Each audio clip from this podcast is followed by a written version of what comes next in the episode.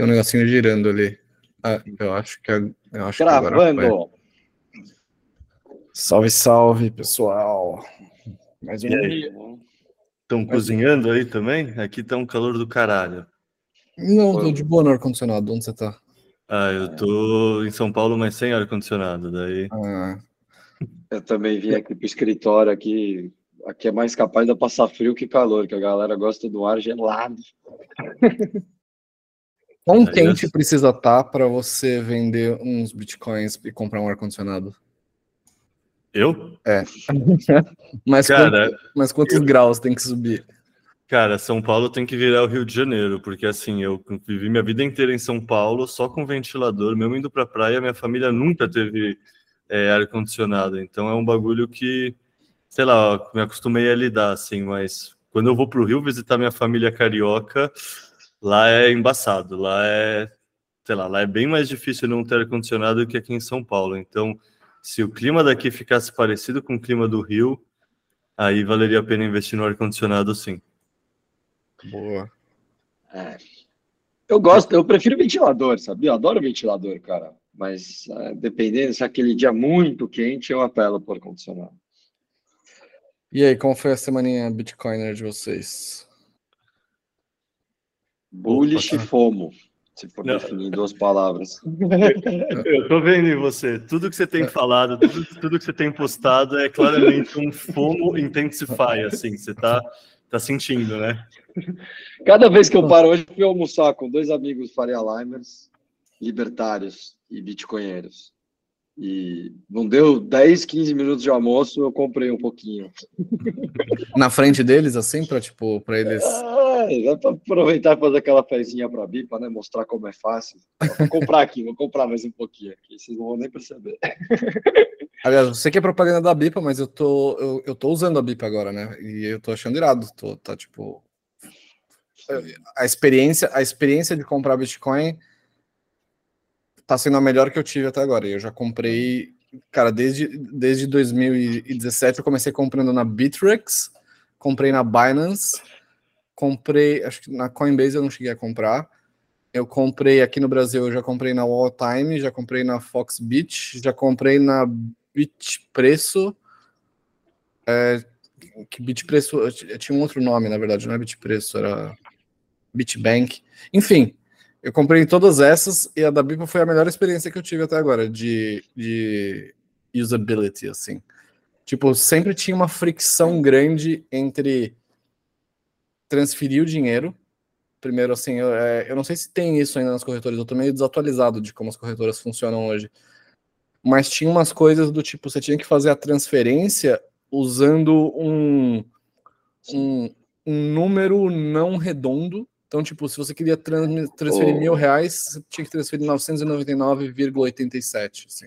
Em, em, termos de on-ramp e off-ramp, realmente, eu evito ficar fazendo propaganda aqui da B, porque não é o objetivo. É, mas já que a gente entrou no tema, você, quando abre uma conta conosco, você realmente abre uma conta bancária. Então, você tem acesso ao Pix, você pode receber Pix de qualquer pessoa, enviar Pix para qualquer pessoa e vai estar tá saindo do seu próprio CPF ou chegando no seu próprio CPF. A maioria das corretoras trabalha com uma coisa que chama conta gráfica. Você manda para uma conta bolsão, em que todos os clientes estão mandando e sacando recursos dela. E por isso essa questão dos centavos, porque é para ele identificar o seu depósito mais rápido e acreditar isso na sua conta. É, mas é uma experiência diferente, você não tem uma conta de fato bancária no seu nome. Faz muita diferença isso. Assim, pelo menos é. nessa coisa de velocidade de você comprar, porque antes era muito arcaico, assim, eu tinha que mandar eh, um comprovante de uma transferência com números não redondos, e aí eu tinha que esperar, tipo, um número aleatório de tempo, assim, podia ser rápido. Isso evoluiu, até que é rápido, sim, também, para não falar que. Mas em Rolante, por exemplo, o pessoal ama a Bipa por isso, porque é, é uma cidade que está sendo bitcoinizada no Rio Grande do Sul, a uma hora de Porto Alegre, que teve um festival lá, Spring é, é, Bitcoin. É, eu tô sempre falando errado o nome, desculpa, Ricardo. Eu adoro vocês, foi incrível o evento. É, Spring Festival, se eu não me engano, que chamava. O Leita estava lá, foi, foi palestrante, eu estava lá com a BIPA, participei de uma entrevista rápida no, no, no pessoal que estava fazendo o camarote lá, e, e nas conversas, porque depois a gente foi passear pela cidade e trocar ideia com os comércios, e, e todos os comércios falavam que usavam a BIPA para isso, o cara recebe na Coins, porque ele tem uma questão de privacidade, que o Ricardo eh, bate bastante nessa tecla lá, mas uma vez que ele quer usar o dinheiro, ele manda para a BIPA, rapidinho transforma em real e faz o Pix para onde ele precisar. E em breve a gente vai ter mais funcionalidades atreladas a isso, mas era a maneira mais fácil da pessoa, e aí ela não precisa nem fazer o Pix para a conta dela e depois para onde pode fazer direto para o fornecedor, para o amigo, para quem for que você está precisando pagar naquele momento. Deixa eu te perguntar, por fato de ser uma conta, então, vinculado. Ó, ó, tá parecendo que é publicidade da BIPA, tá? Mas não é, eu tô realmente curioso para saber como as coisas funcionam. Tipo, por estar atrelado ao meu CPF, tem alguma algum tipo daquela aquelas proteções de FGCs? Tem, tem alguma coisa relacionada a esse tipo na minha conta ou não necessariamente? Teria o FGC, desculpa, o Fundo Garantidor de Crédito. Cara, tem, é, é que é indireto, né? A gente, na verdade, contrata um parceiro, que é o nosso um Banking as a Service, e a licença do Banco Central está nesse parceiro. Então, o índice de Basileia não é BIPA, é do parceiro. Mas sim, você está englobado dentro de como funciona o mercado bancário tradicional. É, é acho que Entendi. Endereçou? Sim, mas depende de como está o meu saldo na BIPA, né? Eu imagino que assim, digamos que eu. É, não vamos falar da BIPA, vamos falar que é uma empresa X, porque aí fica mais fácil. Tá bom, sim, justo. Se, se tem uma empresa X, eu transfiro reais para ela e ela tem uma conta tem uma conta no meu CPF. Enquanto tem uns reais lá, se acontece alguma coisa com essa empresa, por X motivo ela quebra, acontece alguma coisa assim, o, o FGC estaria, ele bancaria o meu dinheiro que está lá para ele me devolver, né? Seria uma aquela garantia que a gente tem, sei lá, em corretoras tradicionais, tipo uma, uma XP da vida, um BTG, que acho que até 250 mil reais ele, ele cobre os seus investimentos se, se der alguma merda. Agora, é se você pegou esses mil reais e você comprou Bitcoin e agora o seu saldo não é mais em reais e aí dá alguma merda nessa empresa, aí, aí você se lascou, né? Aí, aí tipo. Não, é o, é o contrário. É o contrário? É, é se, se o nosso parceiro tiver um problema é, e, e, e, e, o dinheiro estiver lá em reais, eu acho que enquadra nisso, mas é, é IP, se não, então, se eu não me engano, não. Eu sei que o nosso parceiro não emite dívida, né? então eu acho que ele não, o que ele tem lá de dinheiro, ele tem realmente, ele não fica pondo esse dinheiro para girar igual e tal. É, isso que eu falar, até onde eu entendo, o fundo garantidor que é o FGC que vocês estão comentando, ele serve para investimentos em renda fixa. Se o, o saldo da BIPA está num parceiro bancário e esse saldo não está aplicado em alguma coisa que seja D mais zero e esteja simplesmente parado, acho que não engloba o fundo garantidor. Acho que só se tiver em algo CDI, sabe, D mais zero, D mais um, que fica exposto ao fundo garantidor. Não tenho certeza, faz tempo que eu não estudo renda fixa, mas acho que é isso. Eu, eu não conheço muito bem do FGC também, então estou dando uma gargantada aqui. É, e aí, do, do saldo em Bitcoin, ele está super seguro, assim, quando estiver conosco, a gente tem um parceiro de custódia, que, que fica lá guardado em, em cold storage, tudo, e, e, a gente sempre tem mais asset, né, mais bitcoins no nosso balanço do que a gente deve para os clientes, do que está sobre a nossa custódia. Então, dependente do que aconteça, seu, seu valor em bitcoin conosco está tá garantido, e ainda assim a gente incentiva a autocustódia e permite o saque grátis para que você leve para a própria carteira. Mas vamos parar que daqui a pouco o povo vai achar que é propaganda. Não, não, não, não, não, não, não, pelo contrário, pelo contrário. Vamos aproveitar que a gente tem um cara que entende do mercado, do setor. Eu quero fazer umas perguntas, aproveitar o gancho. Como foi o fluxo de compra e de venda esse ano? Tipo, que esse ano subiu 150%. No ativo tradicional, muitas pessoas iam querer estar tá sacando lucro. É, quando vocês viram as maiores compras, as maiores vendas, volume, é, etc. Cara, o cliente da Bipa ele gosta de Bitcoin. Se o preço cai, ele compra mais. Se o preço sobe, ele compra mais. Ele gosta de comprar. Eu estou até abrindo aqui para poder passar certinho, que eu tenho o valor que eu tenho é, é dentro do mês. Isso tem algum problema de ideia ou não? Não, não tem problema nenhum. É, cara, historicamente, ao, longo do ano, até agora, vou colocar o acumulado do ano para não ficar é, dando o valor só de um mês. É, beleza. Esse daqui dividido por esse aqui. É, 80%, mais de 80% de compra e 20% de venda. E isso é um movimento que é muito engraçado que você acaba vendo todos os meses ele acontecendo. Eu vou olhar aqui agora um outro número para passar para vocês, que é no mês da mês. O mês em que a gente teve menos compra é, e, e, teve mais venda foi em fevereiro, que foi 60% de compras. só mês... fazer um adendo, essa venda é venda mais saque ou é só venda sem só saque? Venda.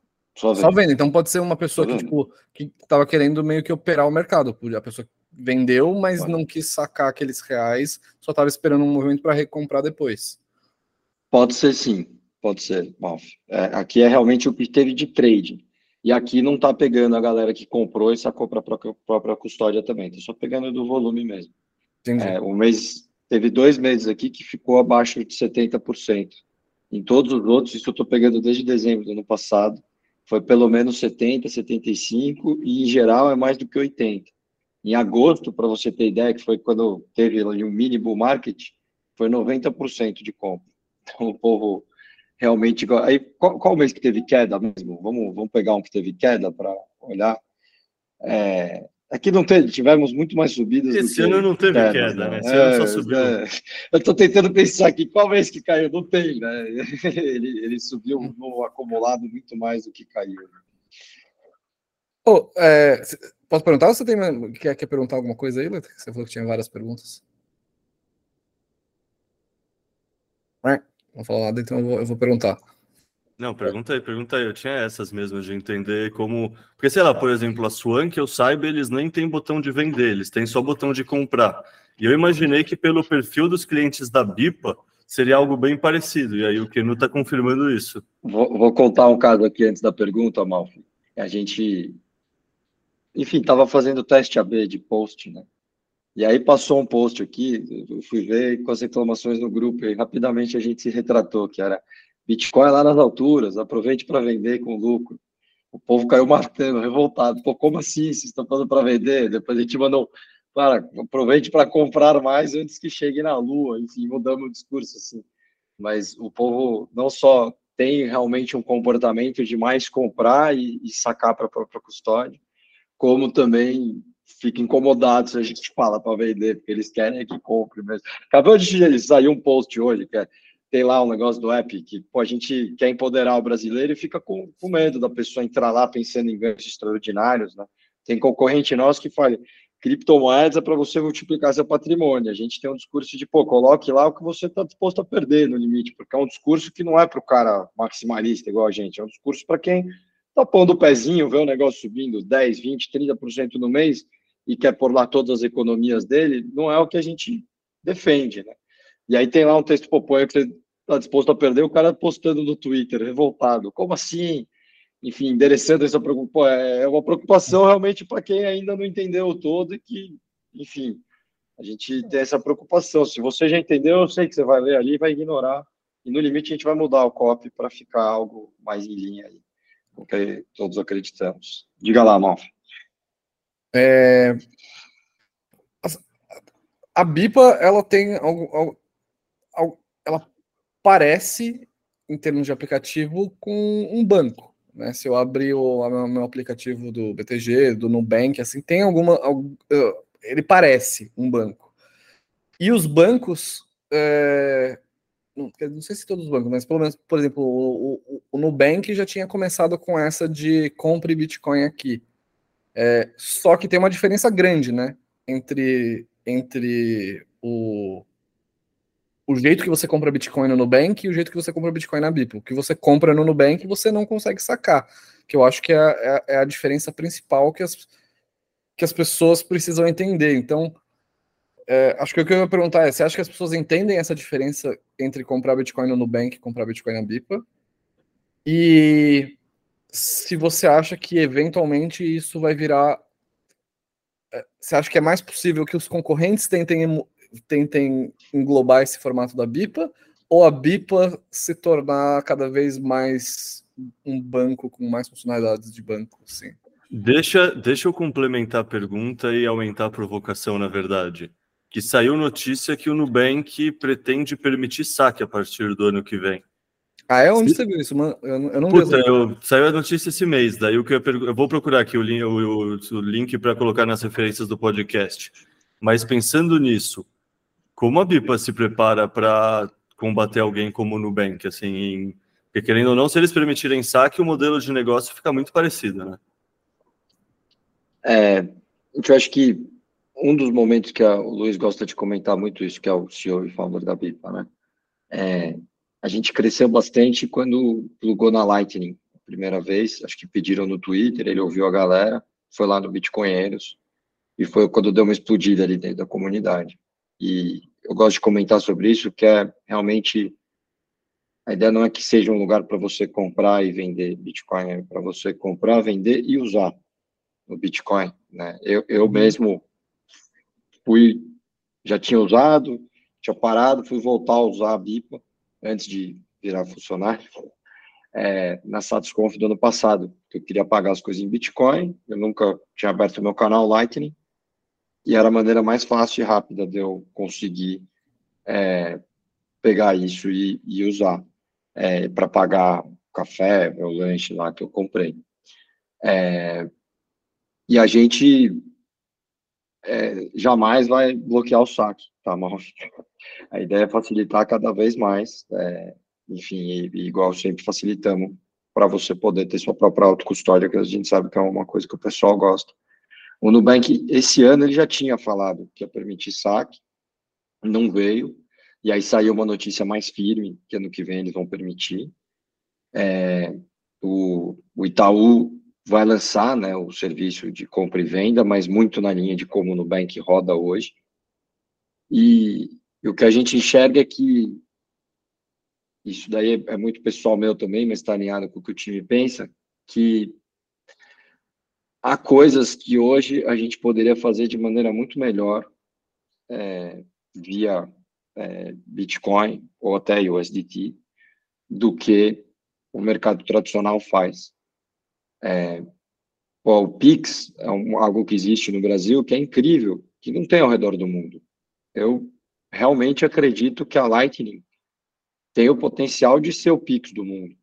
E quando você está lá numa loja nos Estados Unidos, pagar via Lightning, pô, hoje no limite você já consegue fazer isso com a BIPA e não precisar levar dólares. Você vai lá e, e fica usando o Bitcoin que você tem é, para pagar as coisas é, se você enviar dinheiro para fora, eu adoro comentar uma experiência que eu tive que foi super traumática, que era para ser dois dias úteis. Eu não vou nem comentar com quem foi para gerar polêmica.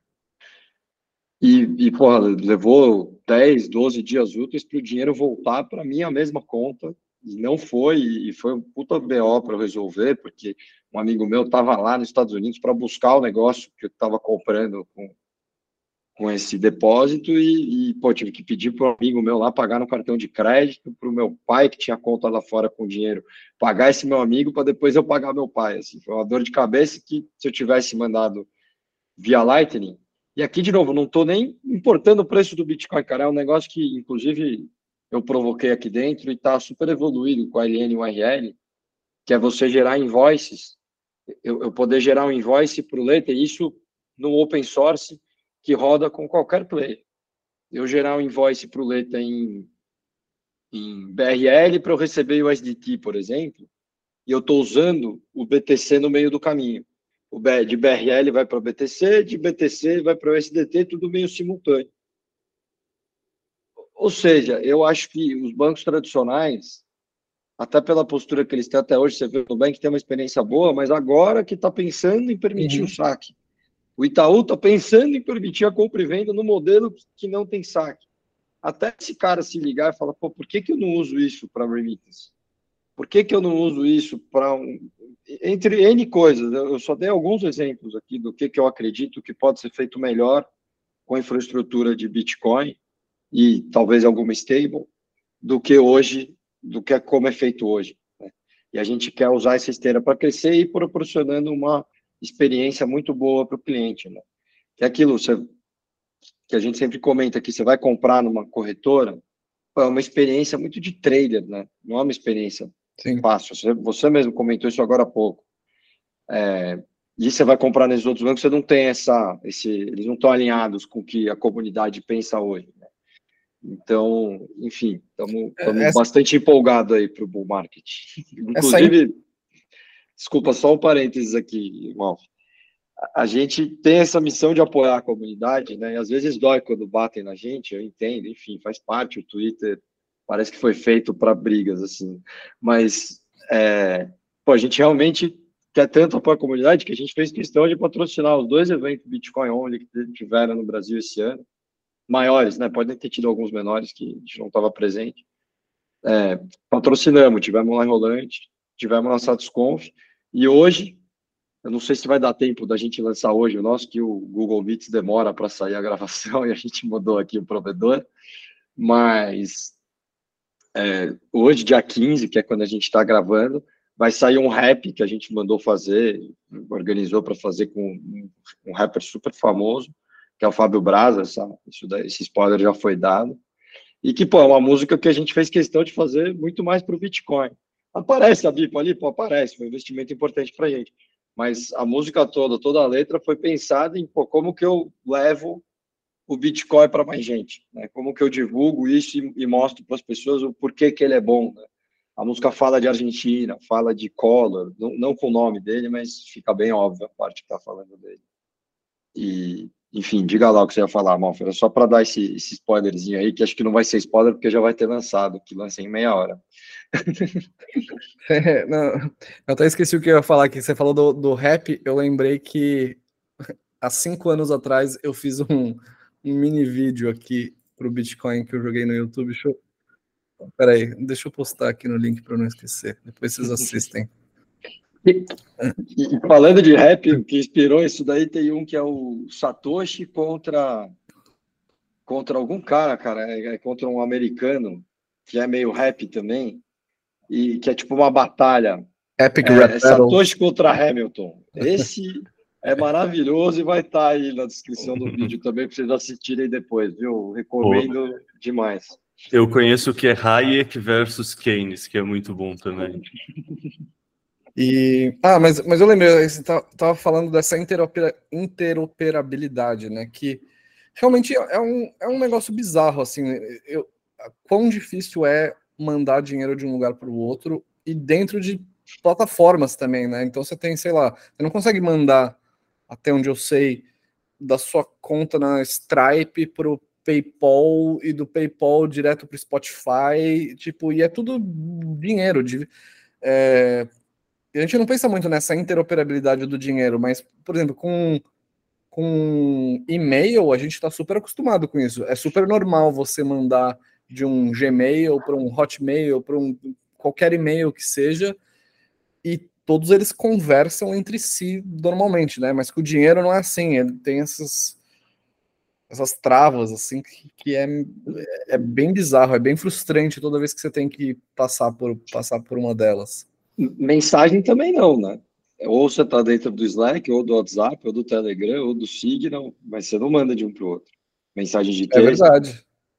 É. No fundo, isso é o discurso que o Jack Mallers fala, que redes é. descentralizadas e abertas sempre ganham, porque o que eu produzo de valor agrega de valor na rede inteira, e em redes fechadas isso não acontece, né? O Jack Mallers toda vez que ele vai em qualquer, sei lá, programa da TV americana, ele traz esse discurso e, sei lá, para mim é um dos caras que para mim é, é um dos que eu mais gosto de ouvir falando, que ele fala muito bem justamente sobre isso. A diferença de você trabalhar numa rede que é aberta é isso, qualquer pessoa que gerar valor contribui valor para todo mundo.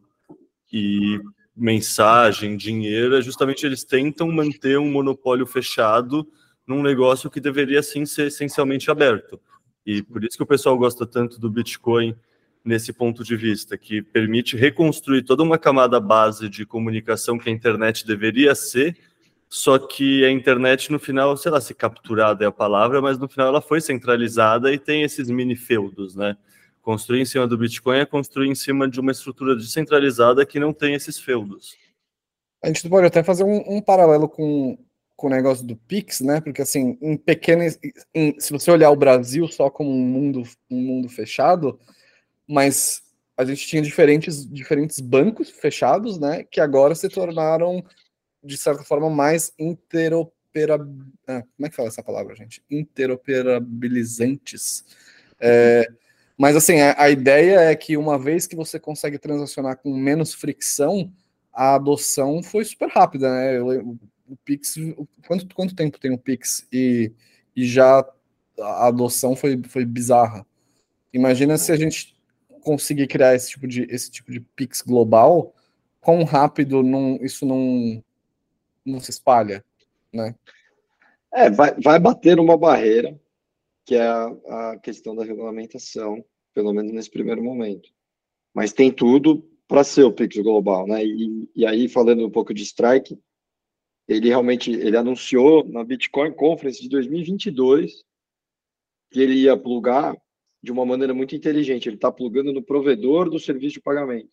Então, plugando nos três que ele estava se propondo a fazer, ele instantaneamente já está em muitos estabelecimentos, como Strike, mas de uma maneira open source que eu consigo pagar com BIPA, por exemplo, né? que é, é, do caralho. No Sand Global ele já tem uma cabeça um pouco mais eu sou Strike e Strike para Strike, mas que é um produto de remittance dele. É, mas que é legal pra caramba. E esse da Helene Pra quem não sabe, explica o que é Strike.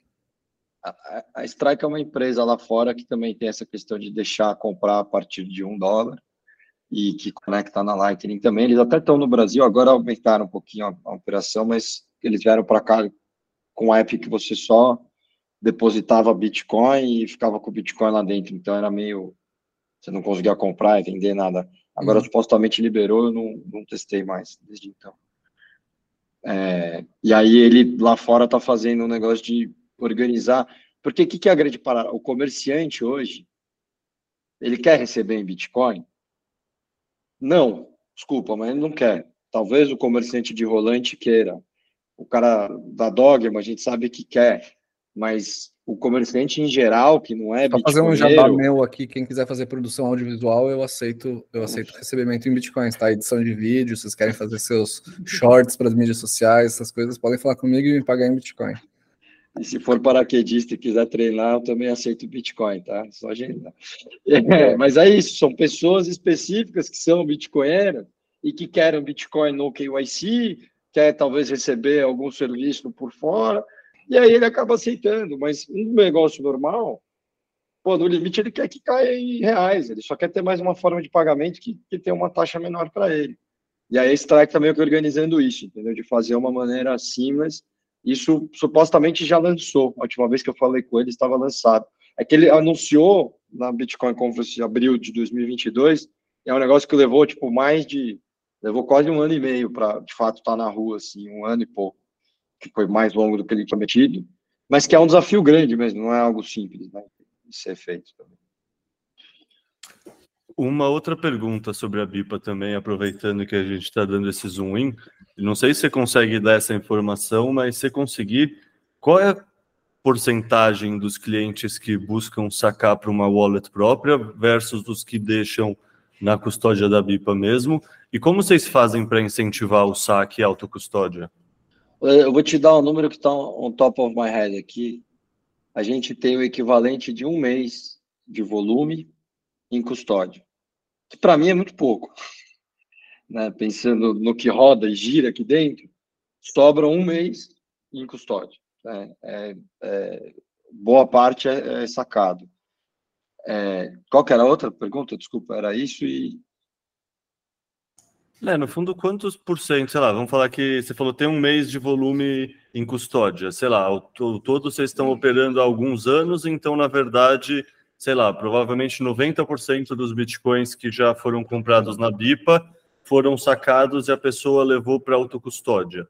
Mais é ou menos isso? E, é, e era como que a gente incentiva? É com saque isso. grátis, né? Acho que isso daí eu já tive essa dor de quando eu fui tirar das corretoras, jogar para minha para o meu setup.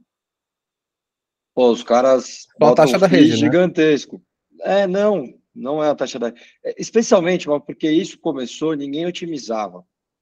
E, e, ele não sabia quanto ele ia pagar exatamente. Então ele tacava o fio lá em cima, cara, para não ter dor de cabeça e, e, enfim. E acabavam sendo FIIs muito mais altos do que o da rede, né? E, e aí a, a, ideia do saque grátis é realmente possibilitar que você leve para você e, e, pô, a gente mantém isso. Às vezes tem que ajustar o mínimo e tal, porque pô, a, a, quem está acompanhando aí a Mempool e os, os FIIs por, por byte, deu umas bombadas aí, mas a gente faz questão de manter isso, cara. Mas, e, mas só para bancamos no nosso bolso. Realmente. É, isso que eu ia, isso que eu ia perguntar. É, é, é. quando você fala FII grátis, é, é o, vocês fazem um subsídio do, do, do pagamento da blockchain? Exatamente. O que, que é? ah, é? Você tem duas opções para sacar. Né? Você pode sacar massa, na modalidade do saque rápido. Na modalidade do saque rápido, a gente vai balizar com o FII do momento e, e, vai te cobrar só um spreadzinho ali, porque pode ser que eu pague um FII um pouco diferente daquilo, eu preciso ter certeza que eu não vou perder dinheiro naquilo. É, e o saque grátis tem até 24 horas. O que, que isso quer dizer? Eu fico juntando é, saques por 24 horas e aí eu mando tudo de uma vez, né? Então, quando você vai ver o do saque grátis, são quantos inputs precisar e vários outputs, porque está indo para todo mundo que entrou naquela leva. Quer dizer, quando. E um aviso, calma, calma. Um aviso para quem está escutando: geralmente esse saque grátis acontece meio-dia do dia seguinte. Então você fica lá ansioso, esperando, esperando. Essa porra demora. Você fez duas da tarde, assim, se putar, que vai acontecer meio-dia do dia seguinte. Mas se você pedir às 11 da manhã vai ser em uma hora, ao invés de 24, talvez, né? Que a gente não tem o horário certo, né? Mas o Leita já fez alguns, ele com certeza já passou pela situação. Eu já passei também de ficar ali. Eu confesso que antes de eu trabalhar aqui, eu nunca tinha usado grátis, que eu gostava de ver direto lá. Aí depois eu fiquei mais confortável, assim, mas muita gente usa e adora, assim, é algo que eu acho que é, contribui para a comunidade gostar da gente eu tinha perguntado, oh, como é que tá os FIIs da rede, porque eu tô com um saldo lá na BIPA que eu queria sacar, eu perguntei de, de como é que tava os FIIs, você podia falar, pô, de graça na BIPA, pô. Porque eu foquei no limite lá que você tinha perguntado, mas realmente é de graça, pode sacar, Olha que quiser. Que, que é legal. engraçado, eu vou olhar na minha hard wallet, eu tenho muito claro qual que foi o grátis e qual que não foi, porque o grátis é o valor redondo o, o pago é o valor quebrado, porque eu ponho o redondo e ele desconta o FII do total, né? É, é, eu não sei se, se vale, talvez a maioria das pessoas que ouçam isso já saiba como é que funciona essas coisas, mas normalmente você tem, você tem duas taxas, né? Uma é, é a taxa do blockchain em, em, si, do sistema, que aí independe do, da, da empresa que você está usando, e tem muitos lugares que tem uma taxa extra em cima, né? Então a, a BIPA podia ter uma taxa de saque para eles. É. Cara, a gente até tenta. É, é que assim, antes você vinha aqui fazia um coach para sacar e eu ia te repassar exatamente o que eu paguei de FII. Só que isso era um problema. Já aconteceu da gente ter aqui uma questão que estava trocando a custódia e acabou tendo muitos inputs. E, e aí, explicando um pouco mais, quando você está pagando, você paga por espaço no bloco. Ou seja, cada byte que tiver aquela transação fica mais caro. E a transação é composta pelos inputs, que são as UTXOs que você está usando para aquele envio, e os outputs, que são para quais UTXOs estão indo aquele recurso para você depois usar. E isso é texto. No final do dia é texto, algoritmo, é 0 e 1, um, né, no limite. E aconteceu de ir muitos inputs, porque a gente estava testando, tinha muitos inputs pequenininhos lá no custódio, e aí a FI do cara foi tipo 20 vezes o que eu tinha falado que ia ser. Depois a gente reembolsou, foi a primeira pessoa a falar, gente, vamos reembolsar o cara, não faz sentido. Eu falei que ele ia pagar 10, ele pagou 50, sei lá. Eu não lembro os valores, exato. É, e aí a gente mudou para falar, cara, você vai sacar pagando, você vai pagar tanto. E aí, se eu, como BIPA, gastar mais ou menos do que aquilo, o problema é meu. Eu posso uhum. ganhar ou perder dinheiro mas para você como cliente, e aí tem cliente que é mais cabeçudo, que vai lá, olha a transação e fala, pô, mas você me cobrou diferente do que está lá na rede. E aí, hoje em dia, eu falo, não, realmente, cobrei diferente e entendo que a experiência do cliente é melhor assim, porque a hora que você libera você o saque, você, tá pagando, você né? sabe quanto você vai pagar. Antes eu repassava na rede, mas acontecia e, e, pô, dava uma variaçãozinha pequena. Nesse caso era um caso específico que, que deu problema. Mas é isso, entendeu? E aí não é exatamente você entrar lá no Blockchain Explorer, não vai ser exatamente o que você pagou para gente. Tem uma diferençazinha, mas não é a ideia. E, e você pode fazer no grátis. Você está incomodado em pagar, é só usar o grátis, que vai demorar aí até 24 horas e cair no, no endereço que você escolheu. Acho que todo mundo que começa a usar Bitcoin pela primeira vez tem aqueles, aqueles momentos tensos de transação. Confesso que até hoje em dia eu não fico 100% confortável em fazer, em fazer transações, sabia? Tipo, não é um, algo que, que é gostoso. Toda vez é meio tenso para mim. Não sei Nossa. se, para vocês é super tranquilo.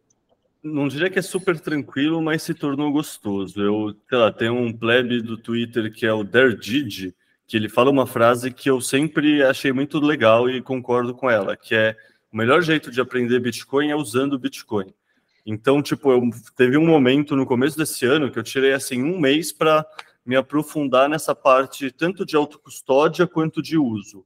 Então, eu aprendi, por exemplo, a usar Sparrow em vez de usar uma, o aplicativo da Ledger ou o aplicativo da Trezor. Ele te permite muito mais opções, te permite, é, sabe, escolher melhor qual UTXO você quer usar ou não, te permite é, assinalar de onde veio cada fundo, te permite usar endereços de uma maneira mais eficiente. E é isso, no fundo eu pensei, puta, eu tenho esses 100, 200 reais, isso era uma época que as taxas da rede estavam bem mais baixas que atualmente, e eu vou gastar esse dinheiro como aprendizado, assim, então mandei várias vezes 10 reais de um lado para o outro, criei endereço novo, criei press phrase, sabe, eu fiz um momento de aprendizado mesmo. E eu acho que todo mundo deveria ter um momento desses, porque eu lembro quando eu comecei que também, qualquer vez que eu ia fazer, sei lá, eu tava nervoso, parecia que eu ia andar numa montanha russa, parecia quase que eu tava fazendo uma coisa meio escondida, assim, sabe? Eu tinha mó medo, mó nervoso, e aí eu fazia, e eu não queria olhar mais por um mês, porque parecia que era algo, sei lá, que ia ser pegajoso, que ia ser tóxico, assim, sabe? Que me causava um nervosismo mesmo. Então, sei lá, acho que fazer mais vezes e testar é algo uhum. muito válido. E assim, só para complementar e não ser um monólogo, eu acho que quem está querendo aprender e querendo fazer, melhor dica para não ficar nervoso é, cara, manda primeiro 10 reais. Exato. Nunca manda primeiro o valor total. Cria um endereço, manda 10 reais, manda esses 10 reais de volta, manda mais 20 reais, manda de volta. Daí você começa a pensar em mandar um dinheiro um pouco mais significativo. Mas vamos falar que a pessoa juntou ao longo do ano inteiro 10 mil reais. A pessoa vai mandar 10 mil reais de uma vez.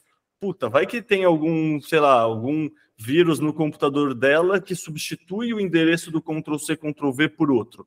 Já vi relato assim. Tipo, eu, por exemplo, eu confiro cada um dos números do endereço. Eu não confundo, confiro só o começo ou o final. Confiro cada um dos números duas vezes. E aí eu tenho certeza mas é isso, querendo ou não, acho que vem de. Que nem tudo na vida, sabe? Quando o professor explica o problema de matemática completo, você fica complexo, você fica meio overwhelmed, você fica meio. É muita coisa. Você repete, você repete, o bagulho fica simples. Algum, alguns conceitos aqui que eu acho que vale explorar, porque eu também eu já usei Ledger, e a Ledger eu usava o Ledger Live. O Ledger Live não deixa, pelo menos na época, não deixava eu escolher nada, ele fazia tudo meio automático. E toda vez que eu ia olhar a transação no, Blockchain Explorer, tinha lá umas coisas que ele fazia que tinha pontos de atenção, assim, era tipo, pô, esse endereço aqui você já usou, sei lá, o é, reuse address era o mais comum. Por que que é, é legal você não reutilizar endereço? Em termos de privacidade fica muito mais difícil de, de chegar que aquele Bitcoin é seu, né? Então, a prática hum, ideal é você sempre gerar um novo. É, e aí eu também, eu troquei minha, minha wallet do computador, troquei a minha hard wallet também, e desde ontem, já não devia, mas desde ontem eu parei de fato de indicar a Ledger, não vou mais indicar, que já deu muito problema. Aliás, hoje teve um hack da Ledger, vocês viram? Hoje, tipo, ontem, nas, né? Nas, é, tipo, nas últimas ontem. 24 horas. É. É, eu não entrei muito a fundo, até onde eu vi, foi uma coisa super específica de um hack só para, para altcoins. E, enfim, eu, não, eu, eu nem sei direito o que, que rolou, mas. É, acho que vale entrar, mas só para não ficar longe e conectar na linha do que o Leto estava falando, um teste muito importante que ele não comentou. Cara, zera a porra da sua hard wallet. Zera ela. Finge que você nunca usou ela e resgata seus recursos antes de mandar os 10 mil. Quando você mandou os 10 reais, um dos testes de mandar, voltar, mandar, voltar é vai lá, clica no reset, pega a porra das palavras e, e, e, e resgata o seu dinheiro. Isso vai te dar conforto que a chapinha de metal ou o que você fizer com as palavras funciona. Não, don't take my word for it. Don't trust. Verify, é, é, é, isso. Vai lá, zera a parada, esse gato e pega depois de dia. Oh. Você vai falar, pô, realmente isso daqui, eu, se eu perder e pegar fogo, eu compro outro e reavejo o meu dinheiro.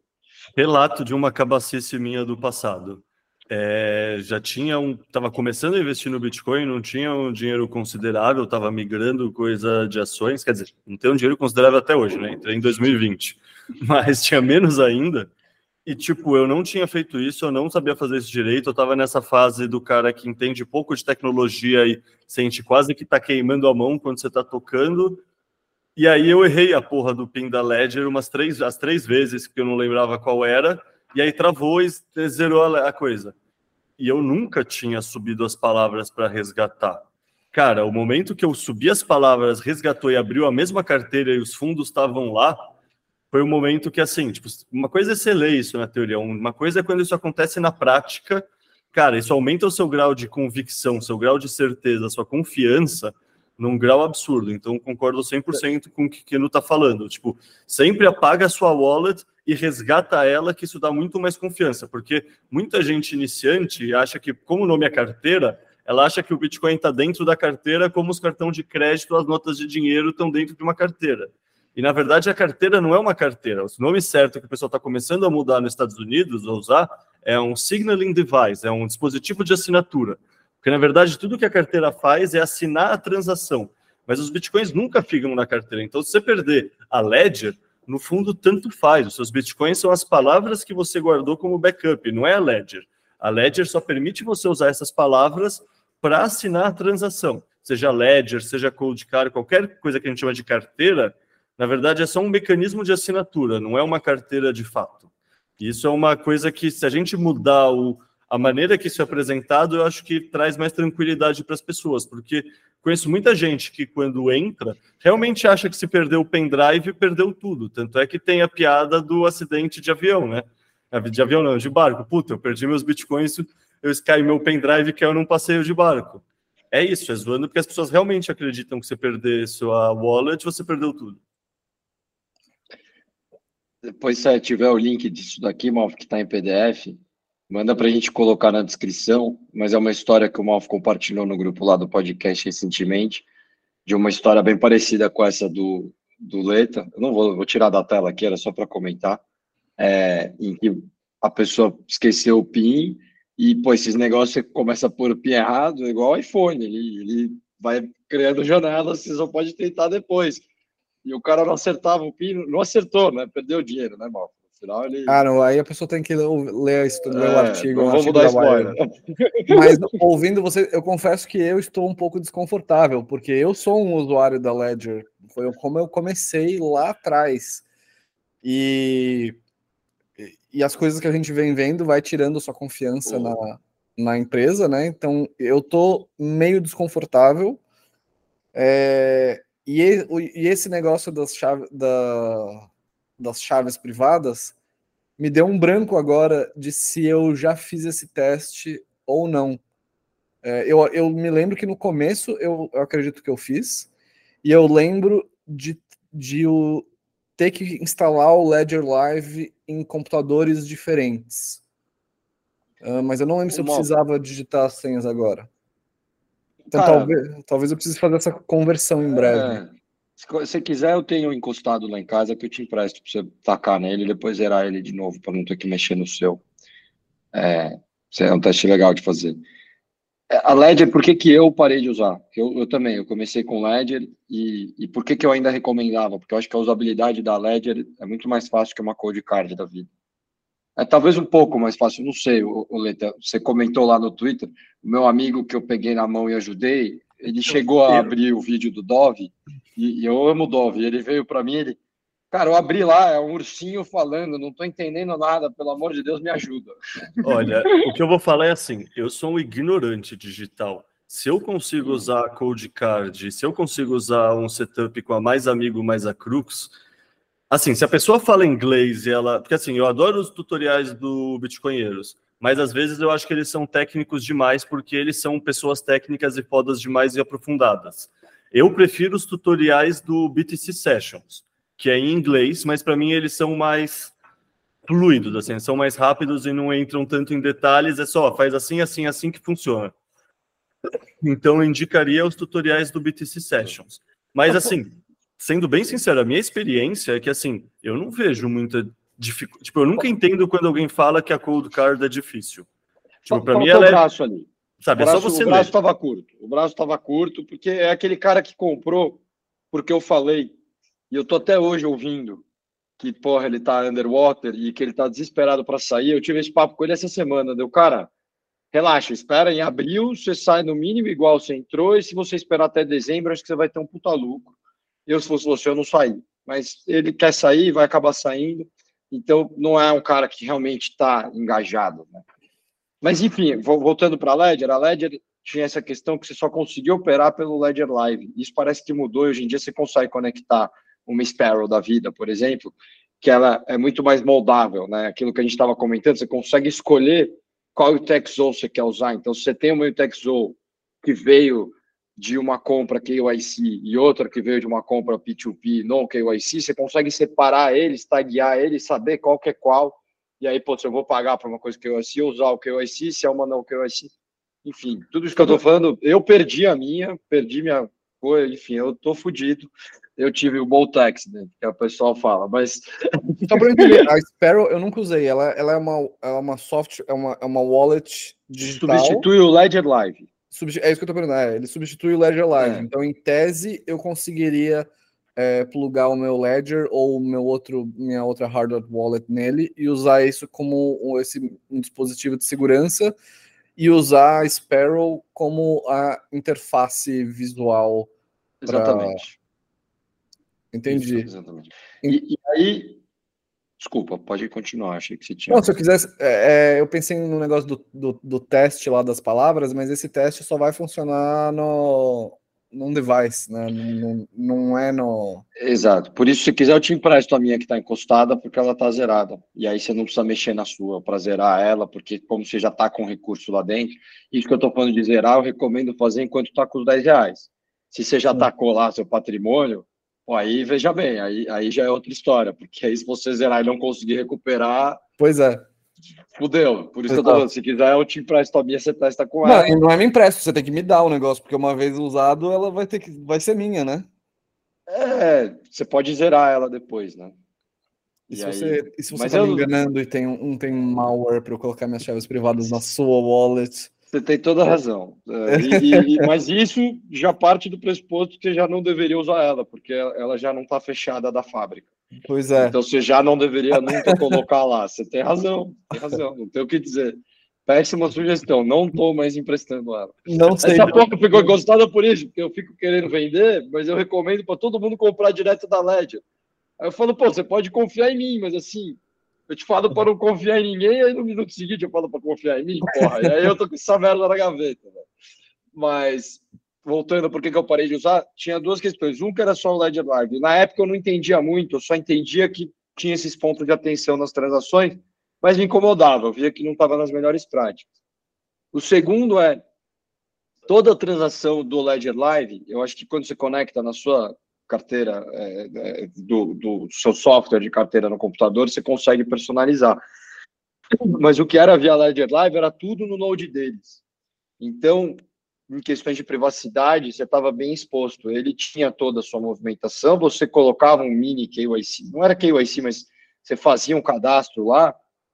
Pô, é, é, é, esses foram os dois pontos de atenção. E o terceiro é que hoje eu estou num setup que usa o AirGapped, que, que isso quer dizer? Cara, realmente eu concordo. Eu amo os bitcoinheiros, mas assim, Eu sou noia. Se eu sou noia, eu não sei nem como descrever o Dove. O Dove, cara, ele falando, porque a, como que funciona uma cold card, por exemplo, que é a AirGap? Você vai gerar a transação na, na software do computador e se tiver com a Ledger, você vai ligar a Ledger no computador e vai assinar a transação. Aqui é um, um, uma possibilidade de ataque, porque você está conectando ela direto no computador. Eu nunca ouvi um ataque que tenha explorado isso. Mas se tiver uma malware, alguma coisa, você está de fato com ela conectada no computador, está conectado na internet, que está broadcasting a transação. Numa code card da vida, você faz essa transação, põe num SD card, pega esse SD card, coloca nela e aprova ela, é, é, assina ela fora da rede. Por isso, air gapped, tem uma separação de ar, que traduzindo porcamente, entre o que você está assinando e o, o computador. É, pô, eu estou falando, comentei do Dove Senoia, porque você tem que ligar isso na, na, na energia para usar. E aí, uma das possibilidades é o cara, dentro da sua tomada, botar algo para hackear a parada. Ele, porra, checa a tomada que você vai ligar, porque você, você, ele não liga na tomada, ele liga na bateria. o, o BTC Sessions também, eu só ligo tanto a minha Cold Car quanto a minha Mais Amigos numa daqueles power banks, assim, ele nunca nem na tomada tocou. Mas quem que fez no... esse power bank? teve um chinês que fez o power então, bank. Mas, ó, deixa eu falar a minha visão sobre a Ledger, Malfê, que assim, porque eu comecei usando a Ledger. Mas Desculpa, só para encerrar, que senão... E aí, e aí, agora, ontem, teve um ataque, que é, esse, é a Ledger, primeiro, e a terceira, uma coisa a mais, vou parar de enumerar, porque a Ledger tem tudo que é shitcoin lá dentro. E isso aumenta muito a superfície para ataque, porque uhum. o software dela é feito pensando em adequar para Solana, Ethereum, Dogecoin, enquanto a Codecard é só Bitcoin. E, e, e, aí, essa questão de você se conectar de apps, eu, eu não fui muito a fundo, que foi onde teve, que é quando você conecta ela em apps de terceiros, foi ali o ataque. E aí, sinceramente, sacramentou que, assim, a gente até já ganhou o Ledger na BIPA, distribuímos o Ledger lá na SatisConf, continuo gostando, os caras são gigantes. É, estudo lá de quantas, quem usa cada carteira é gigante. Mas, porra, vai tomar, eu parei. Hoje em dia eu não vou mais indicar e a pessoa que sente, estude BTC Sessions, Bitcoinheiros, o que for. Vai lá, Leta, desculpa para também não ficar monólogo, mas senão ia ficar muito longe. Uma coisa não, imagina. Então, é, primeiro, quem tem Ledger, é, se você não interage com as shitcoins, se você não puxa aplicativos, se você não sabe? Você mantém ela Bitcoin only, a chance de você estar exposto a esse último problema é minúscula. E a Ledger em si, se você fizer esse bom uso, diminui muito a superfície de ataque. Então, esse é o ponto um para a galera que está em casa escutando não ficar também muito nervosa. Mas qual é... nervoso. É, mas qual é o ponto dois que é o que me fez querer sair da Ledger? É, eu não conheço como é a geração de entropia deles. Ou seja, quando você vai gerar um endereço do Bitcoin, você precisa gerar uma entropia que seja aleatória e que não consiga ser replicada. É, eu não sei como é a geração de entropia deles, e eu sei que é um risco assim muito de cauda, muito de cauda, mas se é para ser noiado, porque você quer deixar uma parcela grande do seu patrimônio sendo resguardada por esse equipamento, eu sinceramente prefiro eu mesmo gerar minha própria entropia. E isso, até onde eu sei aqui de cabeça, você jogando dados e permitir e algum lugar que vai transformar esses dados em um endereço, vale a pena fazer na Blue Wallet, mas a Blue Wallet vai estar conectada provavelmente, então é um lugar que não é tão seguro assim fazer. Você precisaria fazer num esquema é, amnésico ou num, sei lá, num celular velho que você nunca vai conectar, sabe, qualquer coisa assim ou você poderia fazer via Cold Card, ou você poderia fazer via Crux. A Crux e a Cold Card, para mim, são os dois melhores jeitos de fazer isso. Ou seja, você jogar dados e você usar esses dados que você está jogando como input para gerar seu próprio endereço, tendo a certeza que você jogou o dado mais de 150 vezes, portanto, seu endereço é realmente aleatório e ninguém consegue replicar. É, a Cold Card ela é só air gapped, ela não se comunica com nada e a Mais Amigos, além de ser só air gapped, ela também nem tem memória. Então, toda vez que você vai ligar a porra da Mais Amigos de novo, tá tudo zerado. Então, isso me passa mais confiança no ambiente que eu estou gerando a minha senha. Porque, assim, vamos você pensar em teoria dos jogos, o pensamento mais noia possível. Se os caras da Ledger, se os caras da Trezor simplesmente estão dando um golpe de longo prazo, que eles um software que gera entropias que não é realmente aleatório, e eles têm um espelho desse software no QG deles, e eles estão esperando 10 anos para dar e sacar todos os fundos. É um cenário extremo? É um cenário extremo, mas é algo que me deixava desconfortável e eu preferi eu mesmo gerar meu endereço. Aí vai do nível de noia, tá? Eu ligo a minha hard wallet direto na tomada e eu uso o software dela de entropia. E já usei na Ledger, já usei na que eu uso atualmente, porque eu acredito, e aqui é uma análise dessa tal de Ixana, que eu não, não sei exatamente o que é, mas eu fui no BitDev e achei interessante, o Leta estava lá também, que é o, o, como a gente comentou, a, a carteira que você está usando no computador, ela pode ter alguns padrões que ela vai seguir ali na hora de fazer a transação. Tem algumas que são super moldáveis, outras que são super fechadas. E aí, com base nisso, uma, essa, essa pessoa aqui fez todo um estudo de, pô, das transações que estão lá, qual que foi gerada por cada uma. Pô, cara, você vê que a Ledger é gigantesca, né? É 7,2%. Isso daqui, de novo, não está pegando quem usa a Ledger de hard wallet, mas usa outra wallet de software. É do Ledger Live. Por isso que a Trezor é tão pequena, que muita gente usa a Trezor, hard wallet, mas não usa o software da Trezor, usa outro. Né? E aqui não é certeza que está correto. Mas assim, eu para mim a Ledger ganha e vai continuar ganhando muito dinheiro, ajudando as pessoas a ter uma hard wallet bem feita e não é um, um, um uma quadriga da vida que estava esperando a hora de fechar a casinha porque estava saindo mais do que entrando e roubar tudo. Mas existe esse risco, realmente ele está lá. E calma, e calma, só um último adendo. E com certeza vale muito mais a pena usar Ledger do que usar qualquer coisa que seja conectada à internet. Tipo, essa semana aconteceu um golpe que roubaram quatro bitcoins do No Lightning do Hugo Ramos, que é um host de um podcast de Bitcoin. É, o cara é português e mora em El Salvador. E, cara, no fundo ele falou que isso eram as economias da vida dele. E aí, assim, não esquecer que um nó Lightning é uma hot wallet, querendo ou não. Qualquer coisa que esteja conectado ou já tenha sido conectada qualquer vez na internet, por definição é uma hot wallet. Nunca deixar mais de 5 a 10% dos seus fundos numa hot wallet, sempre deixar pelo menos 90, 95, qualquer coisa que você fizer, sabe? Sempre tenha 90% dos seus bitcoins numa cold wallet segura, e aí a Ledger com certeza é melhor do que um nó da Lightning, com certeza é melhor do que uma Blue Wallet conectada, sabe? Deixar as coisas. Ou seja, por mais que a gente está falando ressalvas aqui sobre a Ledger, ela ainda é muito mais segura do que muitas outras coisas que as pessoas têm feito e eu acho que é importante a gente dar esse alerta, já que a gente está falando de custódia. Tipo, tomar cuidado, tipo, sei lá, se for emprestar seu Bitcoin para alavancar e pegar dívida, se for usar seu Bitcoin para rodar um no Lightning, o que você quiser fazer com seu Bitcoin, o meu conselho real é nunca faça isso com mais de 5 a 10% dos seus fundos.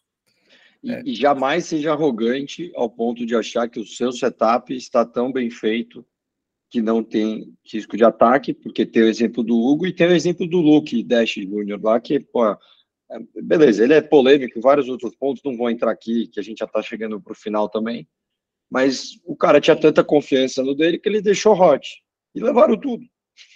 E é o cara que entende pra caralho e depois foi bater na porta do FBI para pedir ajuda. Aí ele até veio falar besteira, os caras ficam zoando, fala, pô, você sabe o que é uma hard wallet? Eu que, Porque eu queria a Ledger teria, ele não teria perdido. Né? Tem todos os seus problemas, mas pode ser que seja o melhor setup para você, cara. Eu, estou falando, até ontem eu recomendava. É, agora eu, eu, vou parar de recomendar, mas continuo achando uma puta empresa e um puta setup interessante para você ter. Não teria para mim, mas pode ser que para você faça sentido. Para tentar te tranquilizar um pouco, Malf. Você não sair daqui desesperado para seu filho. Não, não. É, para para fazer os comentários finais sobre isso, mas eu acho que primeiro, assim, é, as, as pessoas em geral, o ser humano em geral, é ruim em ter uma percepção de porcentagens, de porcentagens, de, de, probabilidade, de probabilidades, né? Então, pergunta, qual a chance disso acontecer? Mas será que isso é que é impossível? Até, até a palavra impossível é, é, é complicado, que tipo você poderia argumentar que se você escrever numa folha de papel, você poderia as palavras privadas, você poderia achar uma chave privada. Técnica, assim, a, a, modo nu e cru é, é, possível, mas a probabilidade é tão pequena que se torna impossível, né? Então, probabilidades ínfimas podem ser consideradas impossíveis. Mas, enfim, é, eu, me veio à cabeça uma. Ralf, desculpa te interromper, mas você está falando de mais do que 10% do seu patrimônio, por mais ínfima que seja, ela existe e vai poder ter ataque e, sei lá, é, eu estou mais dessa vibe que você quer brincar lá, quer rodar o Node, quer. Beleza, use 5 a 10%. Jamais coloque lá ao, ao, um pedaço relevante. Não, mas eu estou dizendo o que eu quis dizer com esse exemplo é que é mesmo no, no, no blockchain do, do, Bitcoin, é probabilístico uma coisa assim, né? Você tem centenas de bilhões de trilhões de não sei um número estratosférico de possibilidades que se torna impossível que alguém ache ao acaso uma chave privada de alguém que já está sendo usado. Mas é, tá, tá. na Por definição eu... da palavra impossível, entendeu? Tem, tem, tipo, tem níveis de impossível, né? É, tem um mas... número que compara esse, isso daí. Eu não lembro ele, eu só lembro que é, é mais a chance é menor do que se acertar um grão de areia em todos os grãos de areia que existem no mundo. Pois é, é um, que era mais é um, do que isso. Então, só é um para dar uma noção para a galera. É, ó, Lembra a última vez que você foi na praia e imagina que são todos os grãos de areia de todas as praias da Terra. É... Eu lembro, deve ter algum, algum TED Talk que eu vi com essa, essa, que ele faz a distinção dos tipos de impossível, né? Que você tem esse impossível probabilístico, você tem um impossível do tipo um é impossível ser igual a dois, porque é um, é um impossível determinístico. Enfim, é, o, o que eu queria falar no final era uma. É, é, que me veio à cabeça foi uma palestra, uma das primeiras palestras que eu vi do Andreas Antonopoulos, que é um, é um cara muito foda de, de Bitcoin. Hoje em dia eu não sei como é que ele tá fazendo ainda, mas foi uma referência muito grande quando eu comecei e quando eu fui atrás da Ledger.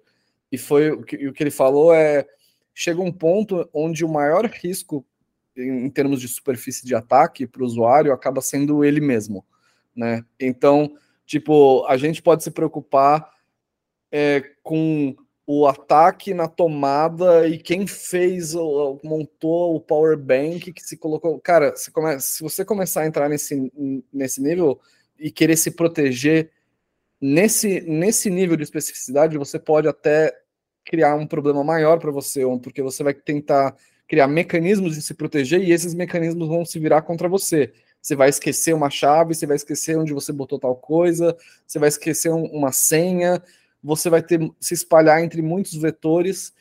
Então. É... Ou você vai bater a cabeça e, sei lá, seu filho, sua mulher não sabem reproduzir o que precisa ser feito. Exato, tem. O nível de eu... segurança chega uma hora que, que vira um problema, né? Eu ia usar a Ledger junto com o que eu uso hoje. Por que, que eu não uso? Em parte, né? É, porque eu tinha feito as folhinhas de backup e eu lembrava onde estava uma e eu não lembrava onde estava uma das três lá. Eu não lembrava, brother. E até hoje eu não achei essa porra. E sei lá se eu joguei fora, se eu nunca tive ela, eu tô viajando que tinha mais uma. Não sei, tá ligado?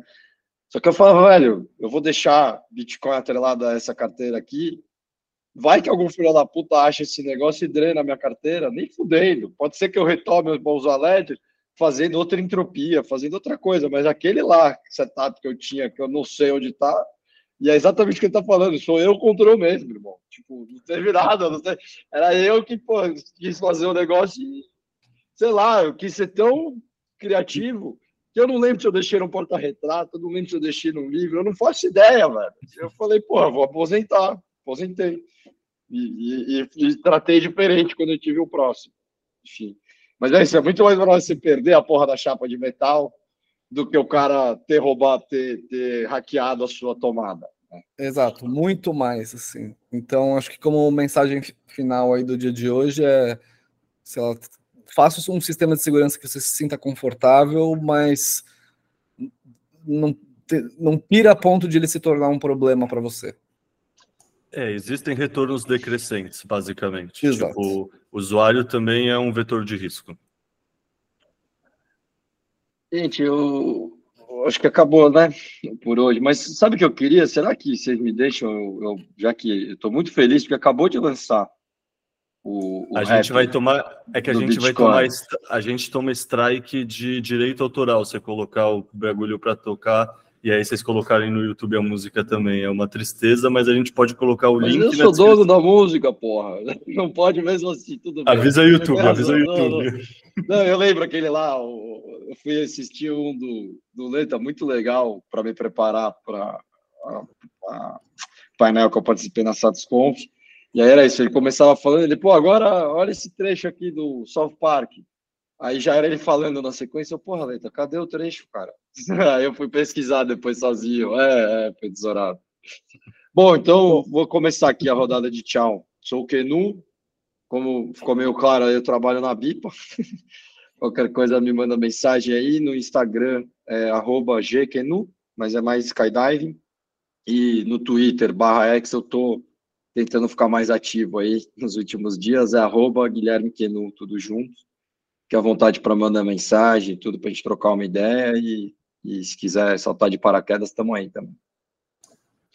E falar que é bonito o seu processo de se tornar mais ativo, porque você está espalhando fomo e está contagiando a galera em volta. Então, acho que tá legal se tornar mais ativo no Twitter, sim. Bom, eu sou o Caio, também conhecido como Leta, eu trabalho na Arthur Mining, é, ou seja, mineração. É, a gente não falou muito aqui ainda disso, mas eventualmente a gente troca uma ideia no futuro. Próximo E- episódio, eu queria que você contasse para a galera do produto que vocês estão lançando, que eu talvez entre lá como um cotista, que é legal pra caramba também. Hoje acho que ficou curto para isso. mas- É, não, cara, eu entrei como pessoa física até, tipo, eu não tinha entrado nunca em nenhum outro, porque para mim os outros não eram interessantes, então... Quiser dar um spoilerzinho aí, pô, é bem legal isso aí. Acho que tá acabando lá as cotas.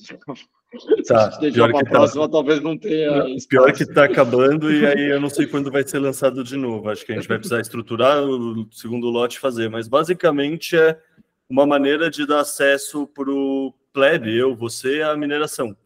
Ou seja, tipo, muita gente sempre procurava Arthur porque queria fazer parte da mineração e queria investir, mas sei lá, a gente trabalhava com um investidor institucional. Ou seja, ticket de 500 mil, 1 milhão, sabe, 100 mil dólares, coisa assim no mínimo. Por quê? Porque, cara, o primeiro passo é montar a operação para depois rodar a operação. E a gente é uma startup, a gente não tem grana para montar a operação. O que, que a gente pensou para atender pessoas como eu e você? É, a gente faz um, uma, uma espécie de clube, uma vaquinha, um, sabe, uma coisa que todo mundo se junta. E aí, por exemplo, tem, tem um ticket de entrada que não lembro o valor de cabeça agora, é alguma coisa como 1.200 dólares, que é o valor para justamente comprar máquina, pagar, sabe, contrato de eletricidade, etc. E isso dá direito à pessoa comprar uma porcentagem, é, eu não lembro quanto por cento, é tipo 70 dólares por mês de Bitcoin a preço de custo. Ou seja, Falou tipo, certo os valores, tá, Leto? Eu tive o call ontem com o pessoal. Olha só. tentar exatamente nesses dois aí. Tá. É, então, mas é que isso aí foi feito quando o Bitcoin estava nos 25. O que, que significa? Sim. Que hoje em dia isso- esses números já estão doendo mais na Arthur, porque quando o Bitcoin sobe, o preço da máquina sobe. Então, quem aproveitar esses números vai se dar mais melhor do que quem entrar depois. Mas Tem enfim, bem pouca cota nesses É. números, mas é, eu não sei nem se eu posso falar isso, tá? Se eu estiver falando besteira, você depois me dá um cascudo. eu não sei o número de cotas. Eu acho que alguma coisa como essa primeira leva tinha 130 cotas, já vendeu 80. É um negócio assim, mas É. eu não eu não acompanho a parte produto de perto assim, então eu não sei falar. Mas qual a ideia, Monfê? A ideia é que isso, você paga esse dinheiro inicial e aí depois você consegue comprar o Bitcoin a preço de custo. Por exemplo, agora que o Bitcoin está 45, 43 mil, para a gente está custando 21 mil dólares produzir um Bitcoin. Então, se você entrou e participou no começo e pôs o dinheiro na frente para montar a sua operação, não é que é uma operação sua, mas é, entre aspas, uma parte da operação sua, depois, mensalmente, você paga só o custo de produção do Bitcoin nesses 70 dólares. Então, se agora você vai comprar 70 dólares, você compraria tipo mais de 2x, porque se o custo está 20 e o preço está 45, você ia comprar, sei lá, uns 150 dólares de Bitcoin por 70 dólares. Tem um Daí... PDF aí que dá desse produto que dá para. Cara, a gente está muito em MVP, a gente está começando a estruturar a comunicação. Tipo, por enquanto a gente simplesmente. Como vocês venderam sem, sem ter um. Ah, a gente conversou com amigos. Assim, o primeiro passo quando a gente montou o produto foi: caramba, essa ideia é legal. Pela primeira vez a gente tem um produto que pode atender maximalistas. Porque assim, sempre o pessoal batia na nossa porta os maximalistas, a gente não tinha um produto bom para oferecer e era frustrante. Querendo ou não, o Ray tem muito seguidor no Twitter, eu também faço um trabalho que a galera curte, o Rudá também, então a gente tinha muito seguidor que é maximalista, queria acessar a mineração, a gente não tinha como. Então, o primeiro passo, quando a gente pensou conceitualmente no produto, foi chamar algumas pessoas que a gente julgava das mais criteriosas e chatas mesmo do ecossistema, mais preocupado com OPSEC, mais preocupado com sabe? Tipo, valorizar uhum. o Bitcoin e o DCA e criticar todas as shitcoins. A gente chamou o pessoal rigoroso do ecossistema mesmo. Por quê? Porque a gente queria realmente um teste de fogo, a gente queria receber pedrada para melhorar o produto. Aí essas pessoas se tornaram os primeiros clientes, na verdade. Eles falaram, cara, gostei, avisa quando vocês estiverem pronto que eu quero comprar umas cotas. Então foi tipo, sabe, foi algo que a gente nem esperava. Assim, a gente, no fundo, está fazendo um lançamento soft, justamente porque as pessoas que a gente apresentou inicialmente, justamente para fazer rodadas de iteração e melhora, tiveram interesse, e aí a gente já tinha esse. Por que esse lote de 130? Porque a gente já tinha algumas máquinas proprietárias nossas prontas para rodar. Então a gente já tem as máquinas conectadas, é só a pessoa entrar e comprar o produto que rola. Porque qual é a questão? A questão é que a gente não quer aceitar cliente antes de ter a máquina. Porque imagina, que assim, quando é uma operação de grande porte, isso que eu falei, um milhão de dólares, 100 mil dólares, a gente não tem as máquinas, a gente não tem infraestrutura, a pessoa paga e aí e a, gente vai, a gente vai atrás. Então demora uns três, quatro meses. Mas imagina oferecer um produto, puta, mas você pagou agora, você vai começar a minerar, a ganhar dinheiro de volta daqui a três, quatro meses. Ia ser extremamente frustrante para a pessoa física. Então a maneira que a gente encontrou para já, já começar a ter retorno no primeiro mês é justamente, e aí eu não sei os termos técnicos, não sei se é retorno ou se é comprar bitcoins a preço de custo, sabe? Tem toda essa questão de linguagem que é isso. Como é um, um serviço tão em alfa, a gente ainda não tem essas coisas nada definidas, assim. É um negócio bem embrionário, assim, mas no fundo a ideia é essa. A ideia é que sempre que a gente conversar com alguém, o que a pessoa acha mais legal sobre a mineração é o quê? É a possibilidade de comprar o Bitcoin a preço de custo. Então a gente pensou nisso como uma forma de democratizar esse acesso. Porque é isso, a gente só tinha cliente com um ticket alto, a gente pensou num produto que torne acessível para o cliente de ticket baixo também. Massa, me interessei. Quando tiver uma coisa para ler a respeito que eu possa ver, é, eu quero. Mas enfim, era só para fazer uma despedida. Quem tiver dúvida desse monólogo ou de qualquer outra coisa, manda mensagem ou no meu Twitter ou no Twitter da Arthur. O da Arthur eu não sei de cabeça, eu acho que é arroba Arthur Inc. ou arroba Arthur Mining, mas manda no meu que é arroba leta traço baixo science. E se você tiver ficado interessado no produto, corre, corre que tá acabando. Aproveitar, Bom, fizeram tanta propaganda da BIPA, eu vou fazer dos meus amiguinhos aqui. Gatilho de escassez, gatilho de escassez. Não, haverão outros lotes, pessoal. Haverão outros lotes, porque assim, a gente não esperava que a recepção fosse tão boa. Como a recepção está sendo muito boa, a gente vai fazer outros lotes. Mas é isso, o próximo lote é considerando o preço da máquina com Bitcoin a 45 e não com Bitcoin a 25. Hoje foi foda, cara. Já comprei no almoço, comprei aqui durante o podcast e agora mandei e-mail lá para galera confirmando minhas cotas lá. Vai lá, mal. O fogo tá forte. Bom, é, quem quiser falar comigo, é, pode ser lá no Instagram, é, Daniel, Daniel Daniel.malferrari. É, meu site tem o malferrari.com, eu trabalho com produção audiovisual, se você quiser fazer o seu vídeo para a sua empresa, produzir conteúdos para mídias sociais, filmes institucionais, essas coisas todas, vai lá e fala comigo que eu posso ajudar você. E, e é isto. É nóis, galera. Aquele abraço. Valeu, Boa semana. Valeu. Tchau, tchau.